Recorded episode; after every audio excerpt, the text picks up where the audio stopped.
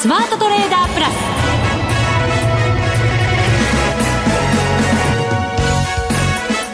全国のリスナーの皆さんこんにちは。内田まさです。この時間はザ・スマートトレーダープラスをお送りしていきます。この方をご紹介しましょう。国際テクニカルアナリスト福永博之さんです。こんにちは。よろしくお願いします。よろしくお願いしますさて日経平均株価今日は565円68銭安32,773円飛び2銭で終了となりました。はい。続落。3日続落ですよね。そうですね。今日で3日続落ですね。でまあ1000円近く下げてるのかな？えー、っと3日間でそのぐらいでしょうね、ねね、はい。であの今日はまあ1日で取引時間中に700円ぐらい下げる場面もありましたので、はい、まあ、そう考えますと、やっぱり上昇の、まあ、あ上昇が続いている時まあ、そういう時には5、600円上げるっていうのが、まあ、ざらにというか、まあ、結構あったわけですけど、はい、まあ、今回その逆の動きもですね、やっぱちょっと、まあ、発生しているということなので、まあ、上げもあれば下げもあるっていうふうにちょっとやっぱ考えておかないと、あのー、まあ、特に、こっからですよね、どうなるのか。はい、えー、まああのー、もし高値掴みしちゃってっていうような方がいらっしゃったとするとやはりこれまで以上にちょっと警戒しておかないとっていうところはあるのかなと思いますけどね。うんあの6月の末また7月の頭ぐらいまでは 需給をね気にされる方も非常にマーケット関係者の中では多くて、はい、だからそういうのやっぱり聞いてらっしゃるリスナーの皆さんも、まあ、それが終わればもしかしたらまた勢いを上昇の方で取り戻してくれるんじゃないのなんていう期待もねされてる方いらっしゃると思うんですけどね。そうですね、えー、でまあそのあたりはどうかっていうところなんですけど、まあ、実際にあのどのぐらいその売り物が出てくるかっていうのはちょっとあのまあ今言われてるのは ETF だと思うんですけど、はい、まあ、分配金の捻出とかですね、まあ、そのあたりがポイントだと思うんですが、まあ、実際のところ、あのいっぺんにそれを、あの、えー、明日出すのか、それとももうすでに半分ぐらい終わってるのかっていうようなところ分かりませんので、まあ、通常マーケットインパクトって考えるとそんなにいっぺんにやらないと思うんですけどね。確かにそうですよね。はい。まあ、なので、えー、そういったところを考えますと、えー、まあ一時的なものであれそうでなかったにせよですねどっちにしてもトレンドが変わるかどうかっていうところはしっかり見ておかないといけないのかなというふうには思いますけどね。はい。この後のコーナーでたっぷり伺っていきたいと思います、はい、そして番組後半ではマネックス証券チーフ FX コンサルタント兼マネックスユニバーシティ FX 学長の吉田恒さんにご登場いただきますドル円もねちょっと方向感難しくなってきましたからねそうですね、本当に、えー、そのあたりね、しっかりとお聞きしたいなと思います。はい、現在ドル円144円も下回りまして、143円74銭から75銭あたりでの推移ということになっています。それでは番組進めていきましょう。この番組を盛り上げていただくのはリスナーの皆様です。プラスになるトレーダーになるために必要なテクニック、心構えなどを今日も身につけましょう。どうぞ最後まで番組にお付き合いください。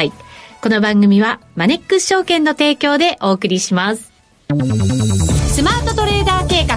よーい、ドンそれでは引き続き福永さんにお話を伺っていきましょう。はい、今日は日経平均、先ほども福永さんからありました通り、700円を超える下げ幅とね、いうところもありましたけれども、ええ、結局は565円安。ただし、これまでやっぱり大きく下げる場面があっても、ぐーっと戻して終わるなんていうことがよく見られましたので、はい、なかなか今日は戻せなかったかなっていう印象がね、ありますけれども、いかがでしょう？はい。まあそうですよね。あの、実際にですね、これまでも、あの、そうですね、6月あたりは特にあの、下髭がな、下髭がですね、長い、あの、状況っていう、まあ、ローソク足が結構多かったんですよね。はい。まあ、ですから、そのあたり考えますと、あの、今日なんかも下髭はもちろんあるんですけど、ただ、あの、水準的には、例えば25日線を割り込んだとか、うん、これいつ以来だと思います ?25 日線割り込んだ。えっ、ー、とですね、4月の頭、はい。4月の10日以来でございますね。うんで、その時もですね、3日間だけなんですよ。あの、25日線下回ってたのは。ああ、なるほど。はい。その前はですね、あの、まあ、10日まで下回ってて、で、その翌営業日からもう25日線上回るような状況になったんですけど、そこから一度も、お25日線を割り込まなかったというところなんですよね。はい。で、もちろん、あの、明日、えー、反発して25日線、えー、割り込むのが1日で済むのであれば、もちろんあの、株価的には持ち合いか、あるいは反発っていう流れになっていくと思うんですけど、うんやっぱり25日線上回復できないというふうになると、流れとしてはちょっと、あの、厳しくなるのかなという感じですよね。で、以前もお話ししましたけど、あの、売買高がやっぱりこの3万3000円以上のところで、ええー、まあ、売買代金ですね。ごめんなさい。3兆円以上の売買代金、まあ、4兆円を超える場面も結構ありましたから、はい。すごく実は、あの、累積してるんですよね、売買代金が。そうですね。はい。福永さんずっとね、気にされてましたもんね、商いが大きいことね。そうなんですね。高値圏で商いが膨らむっていうのは、あの、その後、上昇してくれればいいんですけど、うん、あの、逆にこう、ね、切り下がってきてしまうと、そこがどうしてもやっぱり、あの、上値の抵抗になりやすいので。利食い売り、また、損切りも出やすくなってくると。はい。で、もちろん、あの、戻り売りなんかもね、出やすくなるっていうことが考えられますので、うん、まあ、結果的にですよ、7月の、これは1日、3日ですね、ごめんなさい。うん、あの、4月の3日の日に、ええー、まあ、終値ベースでは、あのー、6月の高値を抜いたんですけれども、16日の高値ですね。はい、33,753円33銭。これが終値。そうです。はい。ただ、ザラバベースの高値は6月19日につけた33,772円なんですけど、はい、これは抜けなかったと。で、まあそう考えるとですね、これあの、まあ別にまた、あの、私あの、水を差すわけじゃないんですけど、ダブルトップ形成の可能性がちょっと高まってるかなってとこなんですよね。そんな形に見えますよね。はい。まだね、ネックラインまで来てないですけど。もちろんです。はい、はいで、ネックラインっていうのが、あの、6月27日の、あの、ローソク足で、で、これあの、まあ、日経平均なので一応終値ベースで見るとですよ、32,538円っていうのが、まあ、ネックラインの、あの、とこなんで、水準なんですよね。ですから、この32,500円台を割るようなことになると、538円を割ってくるようなことになると、ええー、まあ、ちょっとこう、ダブルトップ完成ということになっちゃうんですね。はい。で、その後に戻すパターンもあるので、まあ、そういうパターンはあの、リターンムーブって呼んでるんですけど、はい、もう一旦そのネックラインを割り込んだ後に、えー、もう一回戻すと。で、戻したところで、やっぱり25日線とか5日線を超えられないと、そこからもう一回下に押し返されるっていう、そういうのがあるんですよね。ですから、あの、シンプルなダブルトップのパターンもあれば、今お話しているように、ダブルトップの後にリターンムーブというのがあって、はい、でその揺り戻しがあった後にもう一回下げると。はい。で、一番きついのはやっぱそこなんですよね。あの、まあ、急落するというパターンが一般的に皆さんのイメージだと思うんですが、今お話しているような形で一旦割り込んだ、その後戻した、戻したんだけども、戻しきれずに、えー、それがリターンムーブになってしまって、再びこう、安値を更新と。そうなってくると、5日線が25日線を下回るデッドクロスが発生しますし、うん、で、なおかつ今度25日線、今上向きなんですけど、これ下向きに転じちゃうんですよね。いろんなものがなんか変わっちゃうわけですね。その通りですね。なので、えー、こういったところにですね、あの、まあ、日々足で見てる方は注意が必要。で、これまでも一方であの、中長期の過熱感ということで、サイコロジカルラインを使って、お話をしてたかと思うんですが、はい、まあなんかやっぱここの辺でちょっとそういうのが出てきてしまってますよね。うん、これ、中長期的なその加熱感を、はい、えっ、ー、と、冷ますためにはってなると、やっぱりある程度の時間的な、あの、ものも必要だし、はい、値幅的なものも必要ってことになるんですかね。そうですね。あのまあ今お話している加熱感っていうのはこれ上昇の割合、上昇した日の割合なので、はい、あの、日柄調整っていうのが一つ、まあ、あの、サイコロジカルラインで見た場合には必要になってくると。まあ、ですので、値幅は特にですね、下げなくてもいいのはいいんですね。なるほど。日柄調整さえできれば、はい。ただし、あの、まあ、マイナスになるっていう月が、まあ、数ヶ月続かないと、ほはい。いや、でもあの、まあ、前月比で見たとき、これ月足でお話をしてますから、前月比で見たときに10円安でもいいんですよ。5円安でも1円安でもいいんです。なるほど、はい、ちょこっとでいいんですね。そうなんです。ちょこっと下げるっていうので、それがまあ、要は横ばいでちょこちょこ下げるっていうようなパターンで、あのー、まあ、日柄調整してくれると、一番買い方にとってはダメージが少ないんですよね。そうですよね。はい。そんなことしてくれますかね？いやいやいやいや。それはあの、私が操作するわけじゃないので。相場に聞けと。私はそうしてあげたいんですけど。そうですよね。できればね。できればね。できれば。はい。うん、まあでもですね、まあ今お話しているように、あの、まあ先月までのところでサイコロジカルラインが83.33%。はい。で、まあ、続いても数ヶ月っていう話をしてたかと思うんですが、まあ、今回はですね、あのもう、一応まあ、今月に入ってから、もうあの前月の終わりに下回ってますので、はい、まあ、そういう意味では、あの75%台にちょっと落ちてきているという状況です。どれぐらいまで落ちたらいいんですかね？これね、あのまあ、落ちすぎになると、それこそ、あのまあ、値幅も伴うって形になるでしょうから、はい、まあ、あんまりそういうふうになってほしくはないんですよね。で、過去ですね、これあの直近、例えばアベノミクス相場から見ても、意外と、あの、日柄調整で、あの、まあ、調整終わってるパターンが結構あるんですよ。そうなんですね。はい。なのでですね、例えばですけど、アベノミクス相場のところで、最初、あの、始まったところですね、2013年のところなんですけど、はいえー、バーナンキショックみたいなのがあって、1万、まあ、この時1万5千円台だったんですが、うん、あの、高値1万、えー、5942円をつけて、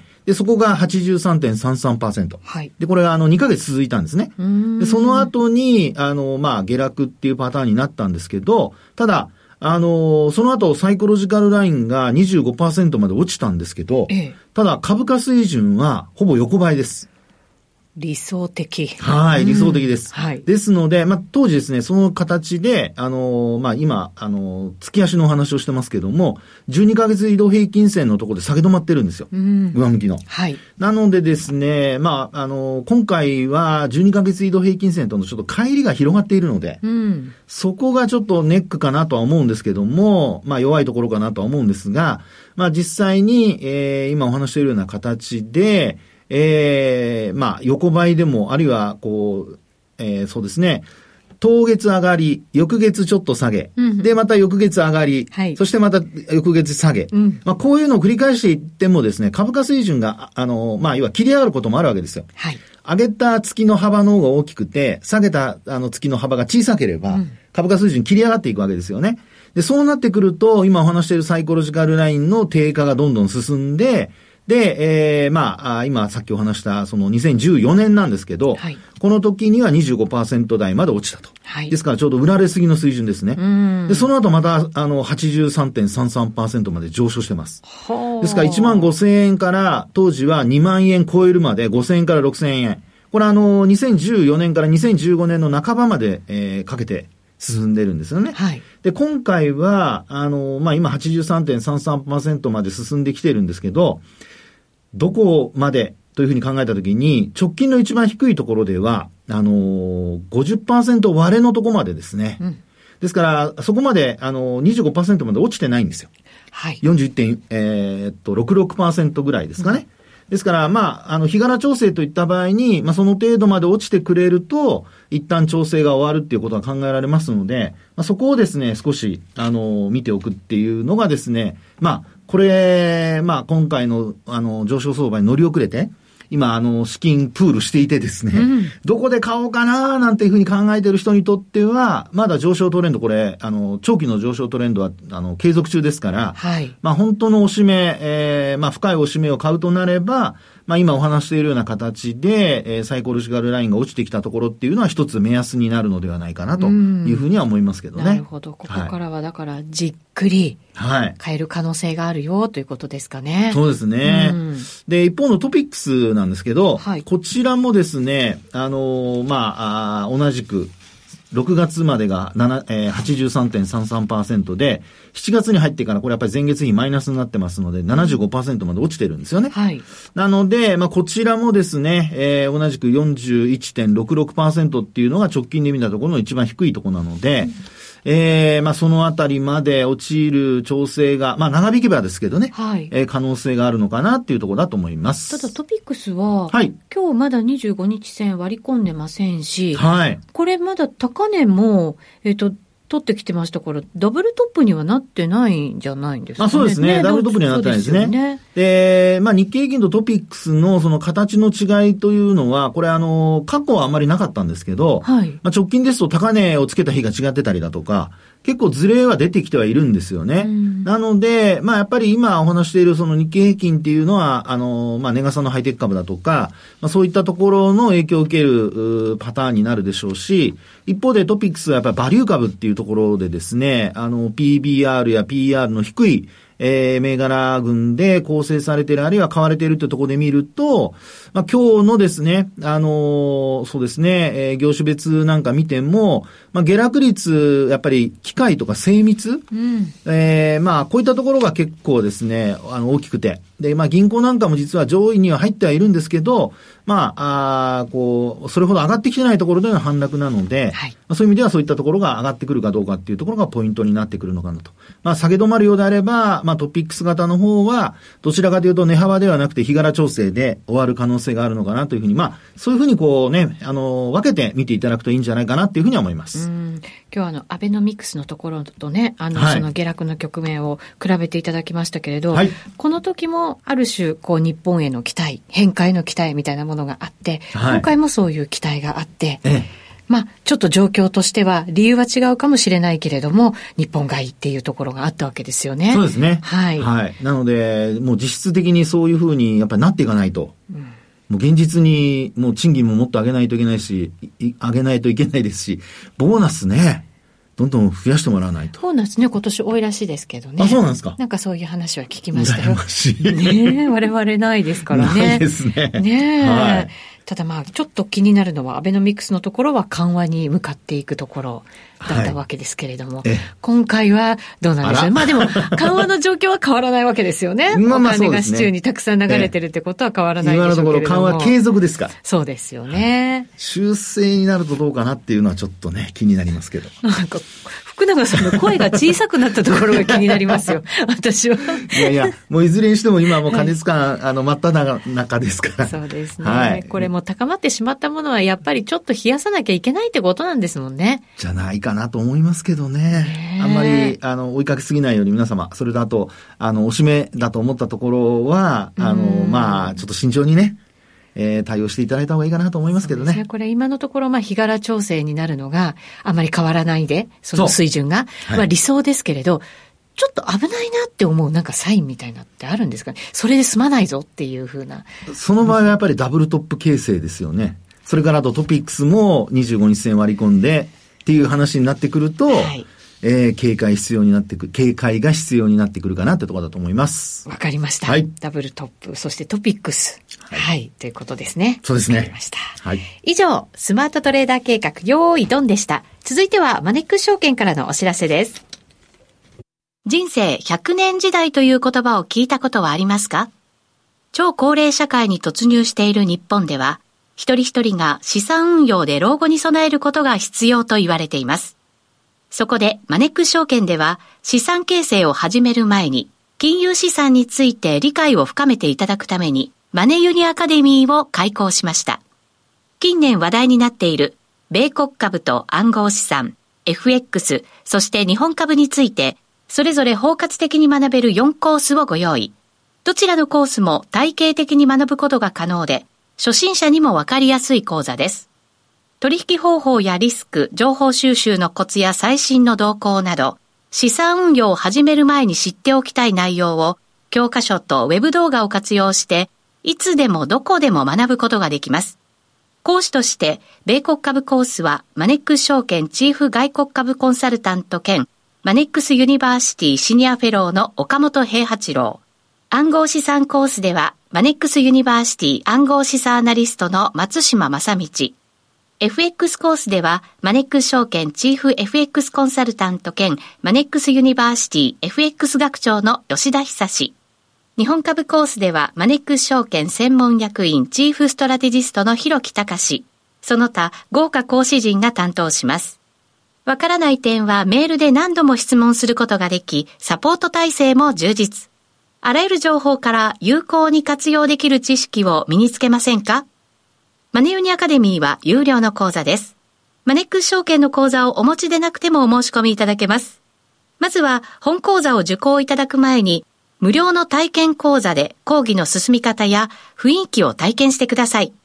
この機会にぜひ、マネユニアカデミーで検索。マネックス証券株式会社金融商品取引業者関東財務局長金賞第165号。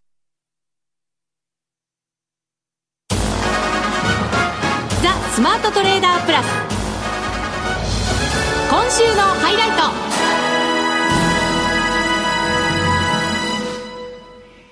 それではここからのゲストをご紹介しましょう。マネックス証券チーフ FX コンサルタント兼マネックスユニバーシティ FX 学長の吉田恒さんです。よろしくお願いします。よろしくお願いします。お願いします。現在ドル円ですけれども、143円64銭65銭あたりでの推移となっています。ちょっとドル全般弱いような感じですかね。っていうかなんかあれなんでしょう、はい、それこそあの株が結構下がったので、リスクオフとかなんかそんな感じで、ドルが下がったっていうよりも円が買われてるみたいな感じなんでしょうけどもね。ここまでも結構なんか連動してきた感じありますもんね、上がってきた時もね。そうですよね。えーあの株高リスクオンで円安みたいな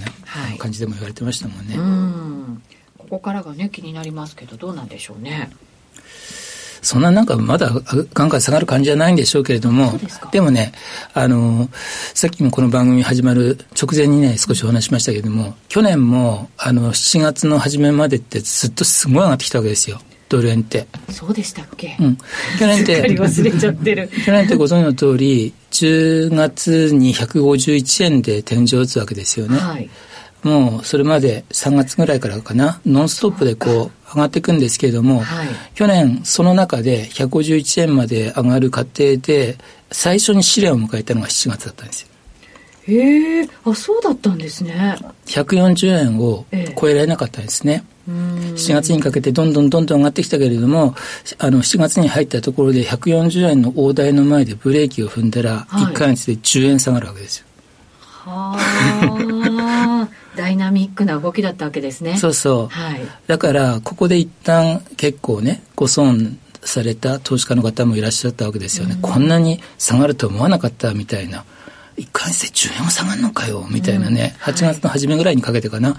あの、下がって。ただ結局、あの、去年の場合は、そこも、あの、一時的な、あの、下落に過ぎなくて、そこからまた上がり直したら、あの、140円もしっかり超えて、151円まで上がるじゃないですか。だから終わりではなかったんですけれども、それにしても、あの、えー、ドル高円安のね、最初の試練を迎えたのが、あの、この7月だったんですね。はい。そうすると今回もじゃあ同じような形になるのかどうなのかですけれどもアメリカ FRB はあと2回ぐらいもしかしたら利上げようなんていう話が出てきていてただそれでももう終わり見えてるよねっていう見方の方が、まあ、優勢なのかなと思ったりもするんですけど。そうですよね。去年えー、去年と今年って全然違いますよね、うん、だからあの去年の場合って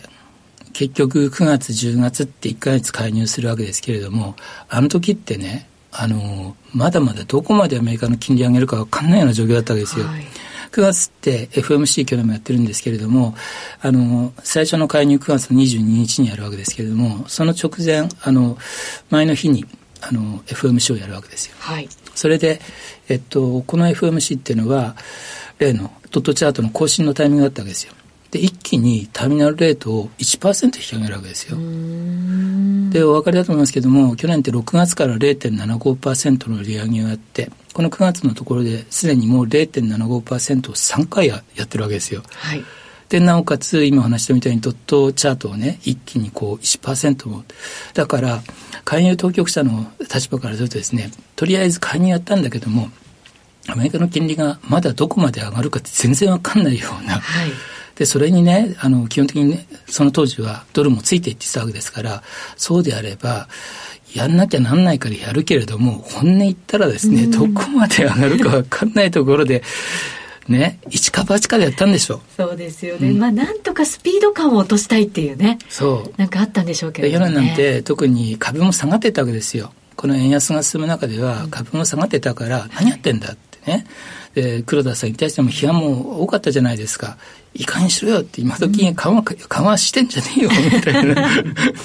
なんかあの時だってワイドショーとかでもね円安結構悪者でしたからね。で普通のワイドショーで黒田さんの名前が出てきたりとかしてましたから。そう。だったらやっぱりやんなきゃなんない。ねでも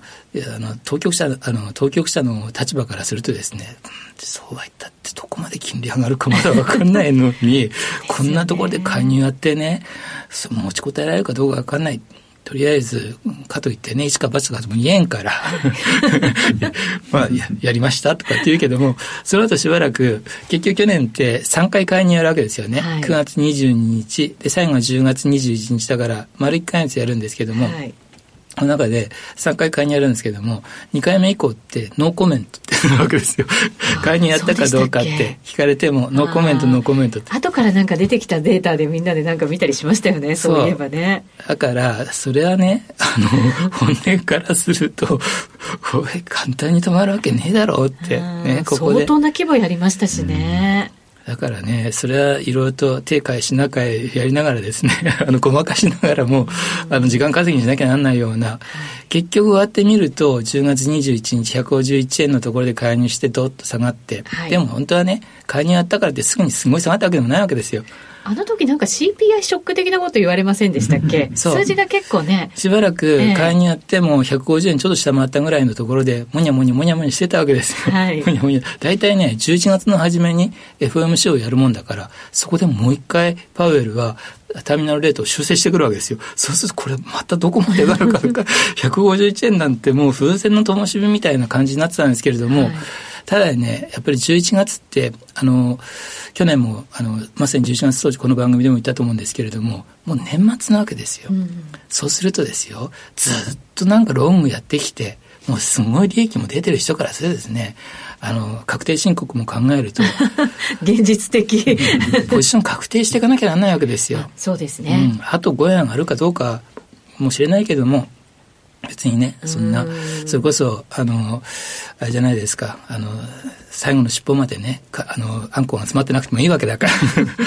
だから、みたいなところで、少しずつ利益確定してたら、そのうちに、あの、CPI がね、ガクンと下がったりとかして。はいそうすると、あの当時って金利差で説明できないことすごい下がるわけですよ。すごい下がりました。はい、ね。だから、それはまあそれだけロングで、あのもうあの利益が出てた人が多かったのでじゃあこれがどんどん下がっていくようだったら少しでもやっぱり利益がねあの少なくならないうちに売ろう売ろうみたいな感じだから、うん、我も我もみたいな感じになったら売りが売りを呼んで、うん、その点今とは違いますよね、うん、今まだ7月だから、はい、別に確定申告で迫ってるわけもなんでもないから的な心配はないぞここで別にね急いであの売る必要はないけれども、はいただ一方で、あの、当局者の心理から言っても、金利ね、あと1回か2回アメリカが上がるのかもしれないけれども、さっきお話したみたいに、去年の9月にまだどこまで金利が上がるかとてもわからないみたいな状況とは全く違うわけですよ。決してね、同じじゃないですよね。だから、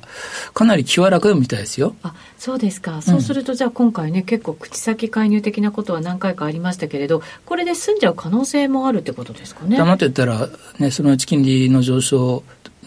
のね、もう終わりが見えるんだから、はい、そうするとあの自然とどれだけの質問終わってもおかしくないんだろうし、なんかね、勢いついて、まだこう、止まんないみたいになったら、ガツンって一発やれか、みたいな。去年の場合は9月にやっても、あの、今お話したみたいに、まあ、やらざるを得なかったからやるけれど、それは保証できませんよ、みたいなね。あの、本音で言うとそんなところだったんでしょうけども、今回の場合、やったら終わりでしょ。って。やんなくたってそのうち終わるでしょみたいな感覚じゃないですかね。違うわけですね環境はね。金利の上昇見通しが全然違いますもんね。そうですね。ただどうなんでしょうね。それほどドルがガンガン安くなるっていうことではないんですかね。金利差って面を考えると、ね、今の状況だとね、うん、うん、さっきの確定申告近いわけでもないし、ね、ここまでは吉田さんでした。ありがとうございました。ありがとうございました。さてあっという間にお別れのお時間ですこの番組はマネックス証券の提供でお送りしました。